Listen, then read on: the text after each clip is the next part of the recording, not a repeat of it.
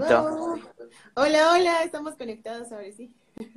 Súper buenísimo. Estaba hablando de, de, qué vamos a hablar hoy día y estaba diciendo un poco de ti, pero ¿por qué tú no nos cuentas mejor un poco qué es lo que haces? Claro que sí. A ver, me dedico a hacer que las marcas brillen en social media. Básicamente me dedico a que las marcas personales, marcas de negocios puedan estar presentes en redes sociales, en social media y puedan, eh, obviamente, mm, ganar dinero de eso. Buenísimo, buenísimo. Y, bueno, soy speaker y todas esas cosas. No, sí, eso yo me voy a encargar de poner en la descripción cuando publicamos este video. Pero yo sé que es un, eres una capa, eres una crack, una experta en este tema de redes sociales. Y yo quería hablarte porque sí pienso que esta habilidad va a ser súper importante en los meses que se vienen eh, después de, de, esta recesión económica que va a vivir el mundo, ¿no? Eh, Carito, ¿por qué tú piensas que es importante las redes sociales? ¿Por qué las empresas deberían darle importancia a sus redes sociales?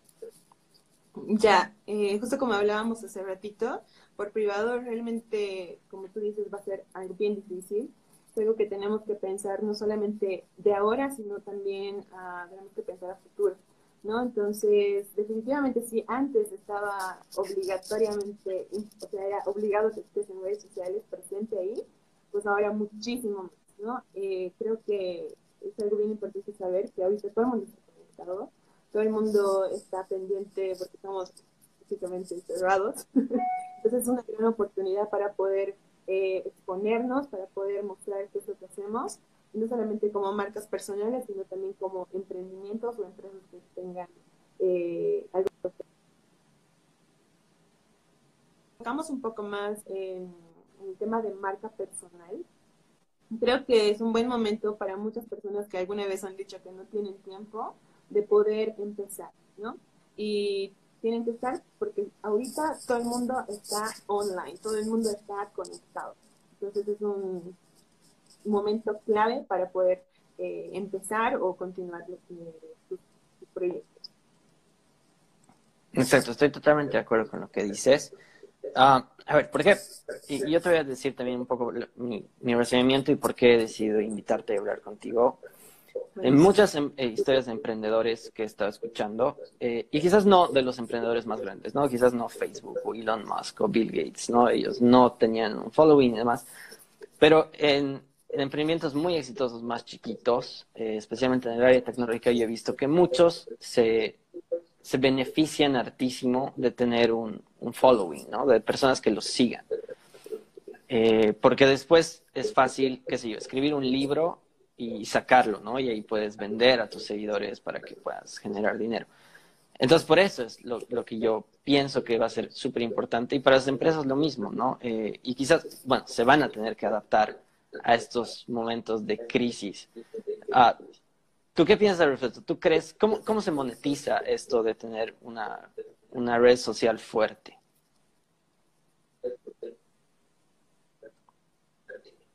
Ya, creo que hay varias formas, ¿no? para empezar, teniendo ya un blog, teniendo, primero de, desde Google, puedes tú ya monetizar tu, tu contenido en, tu blog, en tu sitio web. También si haces contenido en YouTube, puedes monetizarlo así también, porque justamente mm, hay como estas plata, bueno, esta, no me acuerdo cómo se llama, pero te monetizan, o sea, tú pones como un espacio de publicidad y desde ahí ya puedes monetizar tus videos en YouTube, por ejemplo. Pero ahora, no solamente de esa manera, o sea, yo, la verdad es que si me preguntas, yo lo he mm, eh, conseguido de una forma súper indirecta, ¿no? Pues, por ejemplo, al lanzar contenido, capaz no paga Instagram, por ejemplo, por hacer contenido, no me pagan absoluto nada, pero eh, ¿en, qué ¿en qué beneficia eso y cómo lo puedo yo monetizar? Porque al hacer un, eh, un live stream como lo que estamos haciendo justo ahora, eh, ayuda mucho porque nos está posicionando a ambos, como justamente hablábamos anteriores con un live que hice con Mariano, nos posiciona a ambos como, eh, primero, aportadores de, a la comunidad, ¿no? Y segundo, eh, en los temas en los que estamos hablando, por ejemplo, ahorita estamos hablando de negocios, emprendimiento y marketing, entonces eso nos posiciona a ambos, por lo tanto, quien te dice que al terminar un live, que al terminar un que te digo, este, este tipo de contenidos, eh, la gente se puede comunicar tanto contigo como conmigo y decir, ah, pues tú, tú sabes sobre esto, entonces pues ayúdame, ¿no? Y ahí contrata tus servicios. Y es ahí donde monetizas, donde ya no solo se convierte en un video, sino que se convierte en un trabajo y en una transacción como tal, ¿no? Y ya, percibes dinero de lo que estás haciendo, de lo que estás, eh, del contenido que ya habías creado. Exacto. Y cuando estabas hablando de eso, me hecho recuerdo mucho a lo que es inbound marketing, ¿verdad? Está, está referido a eso. Sí. ¿Nos puedes explicar un poco qué es el inbound marketing? Es mi tema favorito. claro que sí. Mira, eh, usualmente el inbound marketing, eh, muchos lo aplican a negocios, empresas, pero es tal cual que se puede aplicar igual a las marcas personales. ¿Y qué es lo primero que se tiene que hacer cuando tú creas o quieres crear una estrategia en social media? Tienes que conocer a las personas a quien tú te estás dirigiendo, porque no es lo mismo, este, por ejemplo, decir, eh, yo, yo, tengo, no sé, eh, yo soy fotógrafo y le hablo a todos los fotógrafos eh, que, que, se me ocurran. No, tienes que pensar a quién te estás dirigiendo. Si eres fotógrafo de bodas, pues ok, voy a hablarles a los fotógrafos, perdón, a los matrimonios que, no sé, que tengan fiestas extravagantes, o me voy a enfocar también en este tipo de matrimonios o bodas, que son como los que quieren gastar poco en recuerdos, o los que sí quieren gastar en recuerdos, te das cuenta, entonces ya vas como identificando a quién realmente tú te estás enfocando. Si no sabes a quién le estás hablando, probablemente lo que sería lo primero previo es identificar para los que todavía no saben a qué se van a dedicar, para los que todavía no saben este, qué es realmente lo que quieren hacer con su marca personal y no han iniciado en absoluto todavía. Yo les recomiendo mucho que hagan esta matriz, no sé si tú conoces esta matriz, Ale, que es la de Ikigai. ¿La habías escuchado alguna vez? No, no la conozco. No, nunca. Es buenísima. Cuando yo la conocí, o sea, realmente me ha explotado el cerebro porque realmente puedes, o sea, ¿qué es Ikigai para empezar? Ikigai es encontrar el propósito en, en la vida. Y cuando yo he conocido esta matriz, pues ahí te da como tres esferas. La primera es qué es lo que te apasiona hacer y por lo que lo harías aunque no te pagaran. Eh, segundo es en lo que tú eres bueno eh, es lo que realmente eres súper capo natamente, digamos, o que te has capacitado y eres muy bueno. Y tercero, lo que harías y lo, por lo que te pagan. Entonces, cuando tú encuentras como el punto medio de estas tres, cuando logras unir estas tres esferas y, y realmente puedes llegar a conjuncionarlo de una manera que pues, es tu propósito, digamos, ahí encuentras ese punto que, que justo es eso, ¿no? Encuentras tu propósito en la vida. Según ese término viene de los japoneses y a veces somos multipasionales también. O sea, realmente decimos, pues a mí me encanta, a mí nada más me encanta el marketing, me encanta la fotografía, el diseño gráfico, me encanta la música, me encantan mil cosas. Y yo sé que a muchas personas también les encanta hacer muchas cosas, pero tenemos que encontrar ese punto medio para poder enfocarnos. Cuando ya nos enfocamos podemos realmente monetizar lo que nos apasiona. Y de eso se trata, de que puedas trabajar, sí, pero que no sea pesado, sino que sea realmente algo que te apasione tanto que lo veas súper ligero. Yo mi trabajo no lo veo nada pesado, me encanta todo lo que hago, obviamente a veces resulta un poco agotador, no te voy a mentir, pero sí es muy, muy importante que puedas encontrar ese punto medio. Ahora, algo clave también es que eh, no solamente digas, pues, ok, me dedico al marketing porque ese es mi punto medio y lo demás lo olvido. No, porque finalmente somos seres humanos que nos encantan mil cosas, eh, pero en mi caso, por ejemplo, que me encanta la fotografía y pues lo alineo a lo que a lo que hago, por ejemplo, al contenido que yo puedo transmitir. Entonces, el diseño gráfico es lo mismo. Tú ves los posts que yo hago, pues me bajo haciendo los posts. Porque si bien sé que no es determinante, sé que es súper importante. O sea, si tú me dieras a escoger entre un buen contenido y un diseño bonito, por supuesto me voy al contenido que es más importante que yo, que mi criterio. Es algo que me ha costado igual como admitir, porque pues, me encanta demasiado el diseño, pero sí sé que el contenido es mucho más importante. Pero eh, la imagen te ayuda a transmitir, es, es, como si el contenido es muy bueno, pues la imagen tiene que ayudar a transmitir eso. Porque a veces resulta que hay, hay cosas muy, muy buenas, pero la imagen no transmite tal cual eso, y probablemente llegues a perder como esa credibilidad, esa confianza. Por ejemplo, mañana tengo un live con Antonella Maura, que es una artísima, no sé si la conoces, artísima en marketing, experta en mil cosas. Y imagínate si yo pusiera como un, un diseño que no reflejara eso. Pues probablemente sea muy distinta la, la, recepción de las personas, pero yo tengo que poner algo que realmente eh, vaya a transmitir que ella es experta en marketing, ella es una gran, eh, es una gran docente, es, todo lo que pues, tiene una maestría, son mil cosas, ¿no? Entonces tienes que transmitir eso.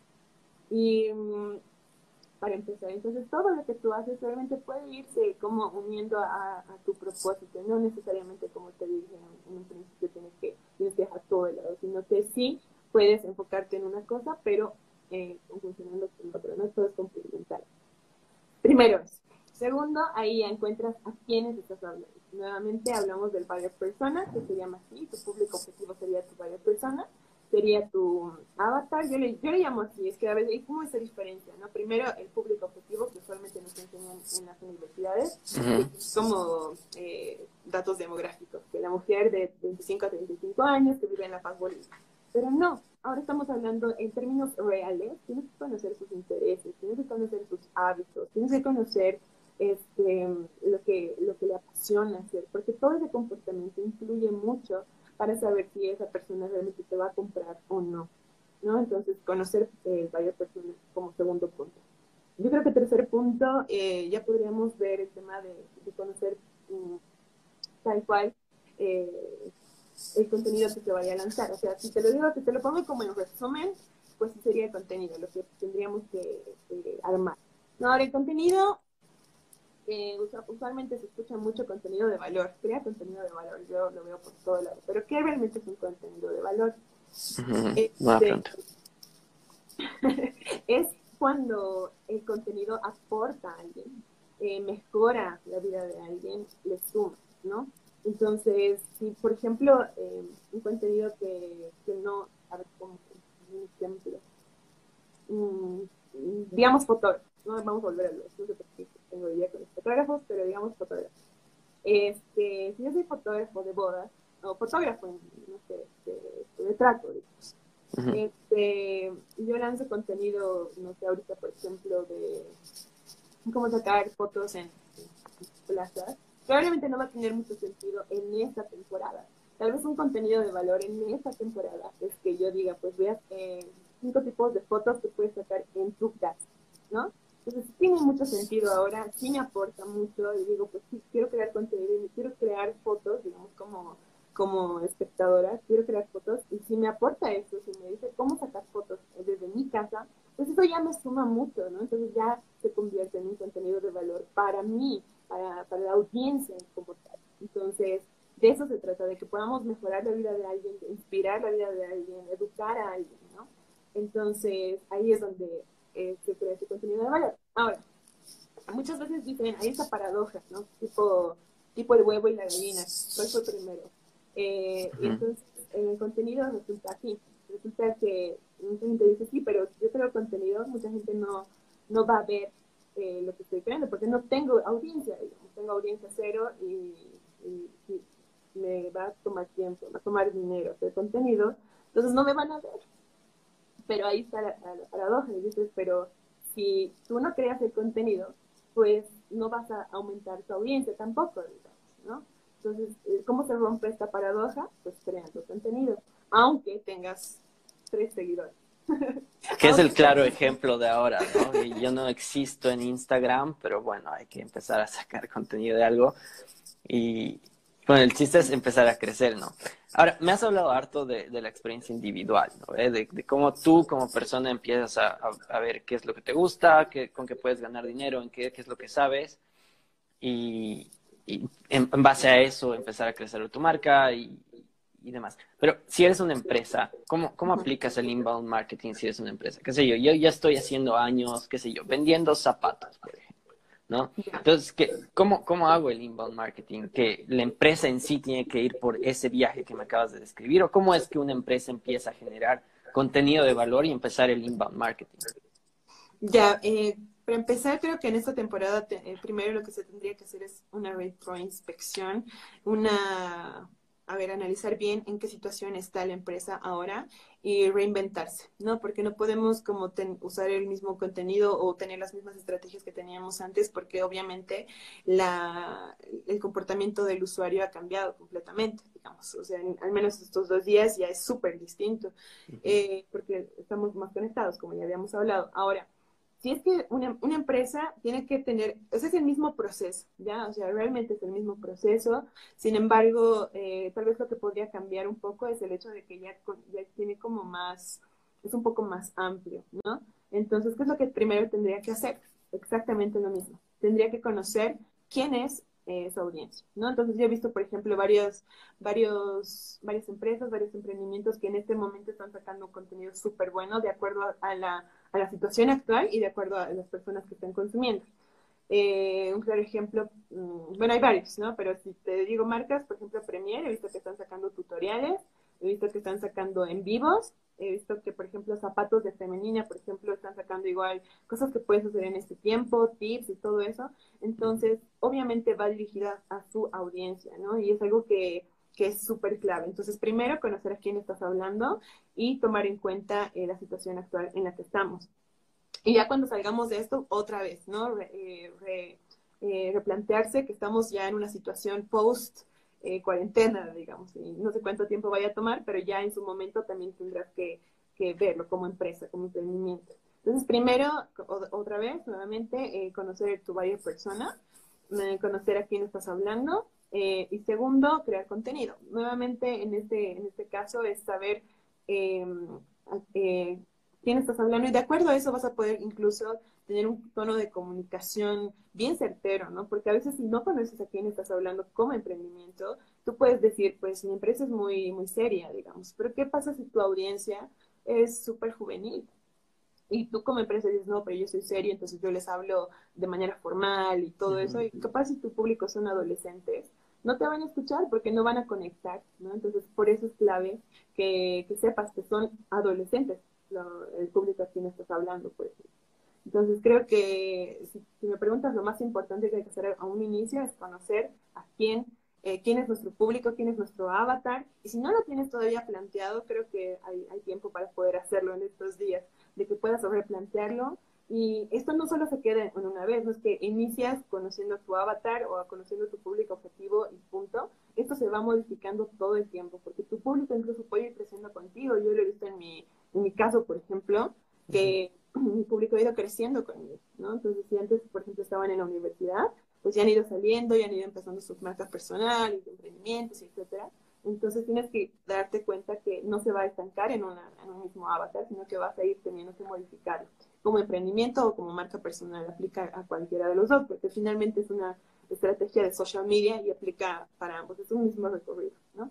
Y em, ya cuando tengas el contenido, puedes aplicar distintos formatos, creo que incluso, por eso te digo, que conocer a quién estás hablando es clave, porque incluso sabes si les va a importar ver memes o no, ¿no? Entonces fue que la audiencia cero con memes, entonces pues, no vas a utilizar un poco, y no significa que todos tengan que ser informales, y no significa que todos tengan que, ser de esa manera informal, sino que nada más conoces a tu público y si son ellos de manera, tienen un comportamiento más serio, pues hable seriamente, bien, entonces de eso se trata.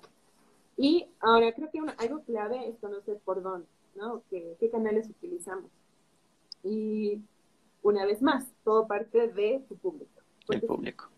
Está en Instagram, pues entonces háblales en Instagram si tu público está en Facebook, pues háblales en Facebook. Porque creo que eh, hay muchos errores de que dicen, no, pero Instagram está de moda, entonces todos vamos, vamos a Instagram. Pero puede que tu público no esté ahí, entonces realmente no va a valer la pena.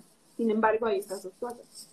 Mm, tienes que saber si bien. Tienes que saber si hay interés. ¿Y cómo lo vas a saber? Intentando. Como justo lo que estamos haciendo ahora, ¿no? Intentando ver si las personas realmente se van a interesar o no, porque es como abrir un nuevo canal, tal cual, estamos abriendo algo nuevo y por lo tanto ah, hay que eh, ponerle constancia, hay que poner ahí más contenido y recién ver si funciona funciona o no.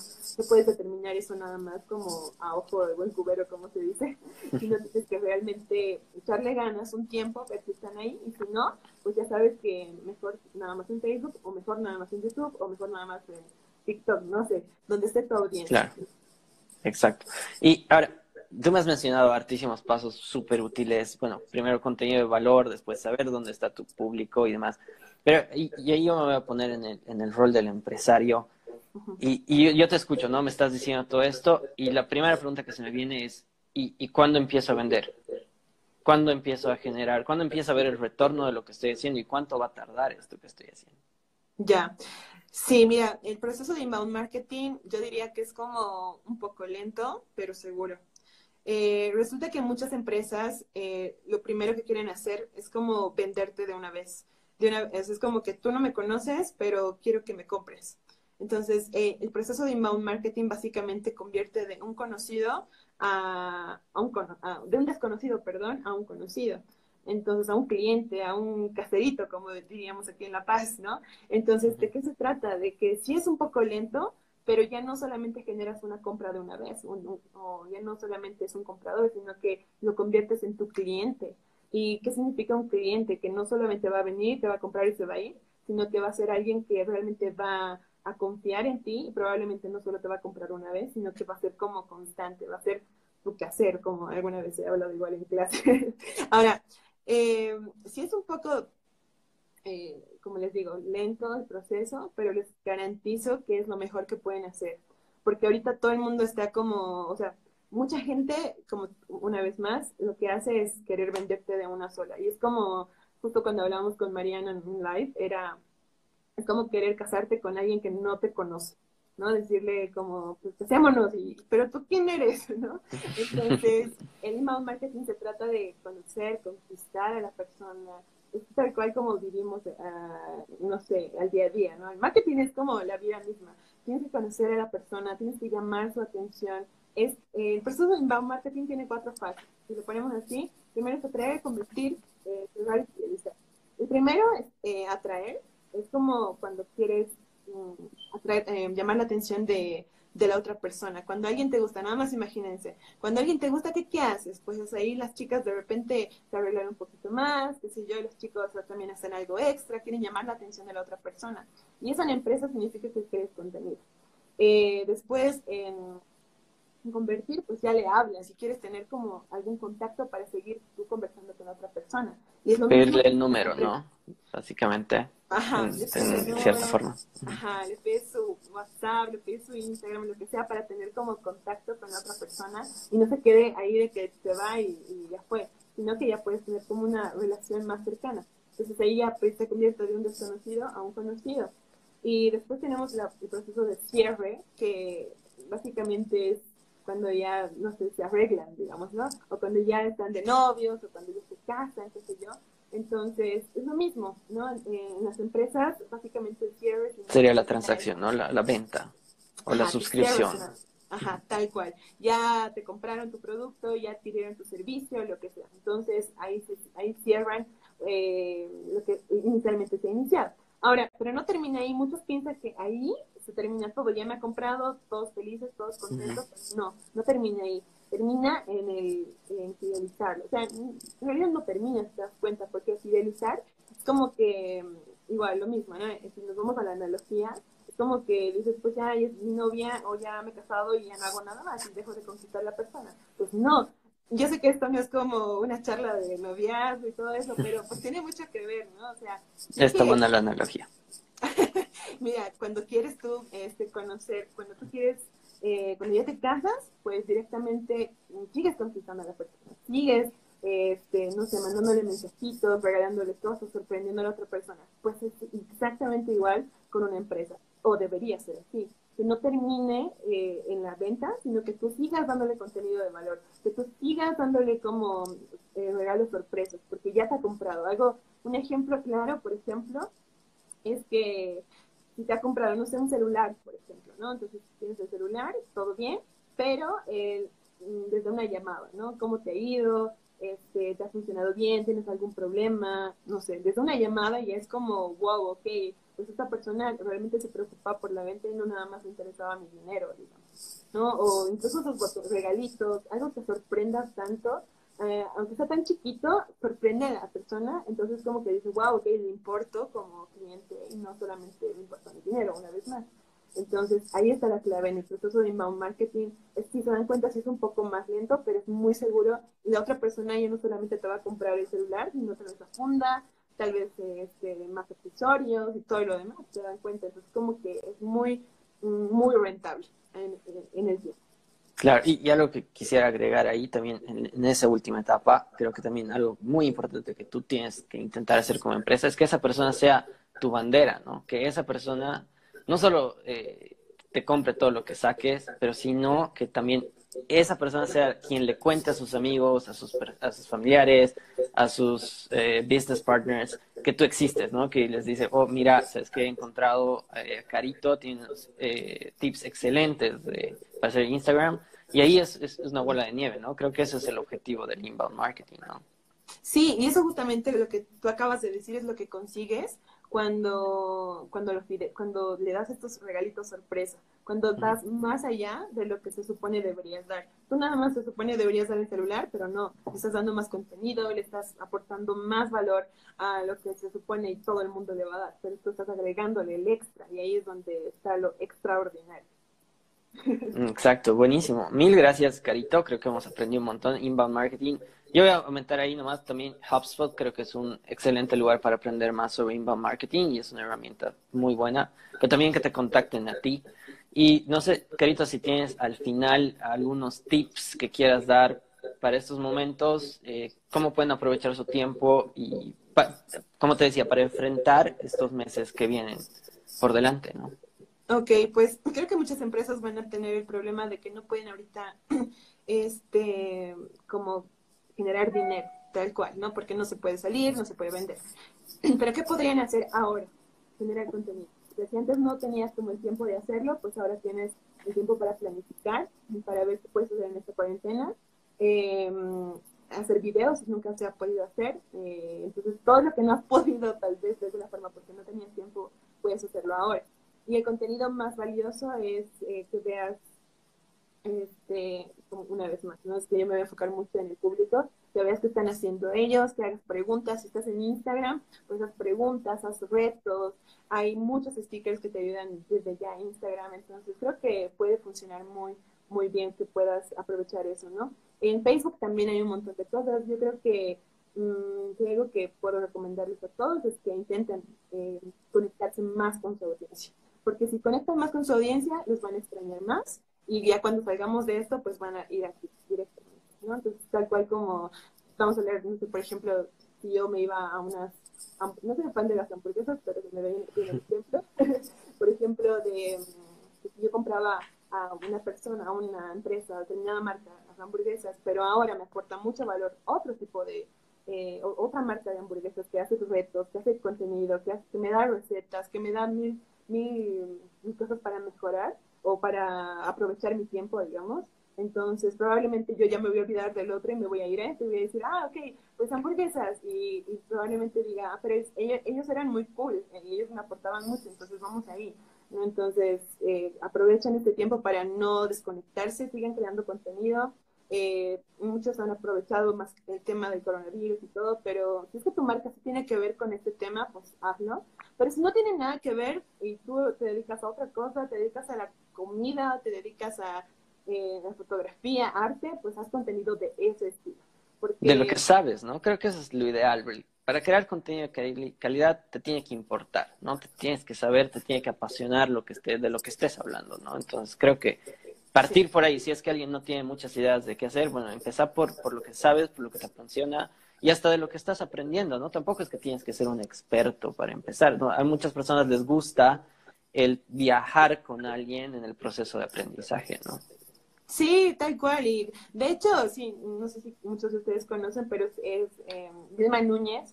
Para mí es un gran referente en cuestión de marketing. Y ella, de hecho, ha iniciado su blog eh, como apuntes de lo que ella estaba aprendiendo. Entonces, yo les digo, si es que muchos se estancan en el hecho de que sí, pero yo no sé mucho y no soy experta en esto. Pero ok, pon tus apuntes de lo que sí estás aprendiendo, ¿no? Entonces, aprovecha este tiempo de aprender mucho. Si estás aprendiendo, no sé, de marketing justamente, entonces, pues, publicas lo que estás aprendiendo, publica tus apuntes, digamos. Excelente. Mil gracias, Carita, por tu tiempo. Y a ver, estamos hablando, pues, eh, próximamente para más tips. Y bueno, yo personalmente voy a intentar hablar un poco de finanzas más adelante, porque también ese es un tema, ¿no? Creo que es el tema de finanzas y el tema de inbound marketing, creo que son los temas que tienes que preocuparte ahora para los meses que vienen, ¿no? Buenísimo, claro que sí. Hay cosas que vamos a tener que pensar a futuro después de todo esto. Exacto, va, va, va a cambiar un montón de cosas el mundo, no vamos a volver al mismo mundo, ¿no? Desde la interacción social, que ya no nos vamos a abrazar tanto hasta un montón de cosas más, ¿no? Pero bueno, ahí estamos preparados y hay que prepararse justamente para lo que viene, ¿no? Sí, tal cual. Muchas gracias, Ale, por la invitación. No, mil gracias a ti, Carito, y estamos hablando, pues, un gusto hablar contigo. Igual, chao. chao. chao.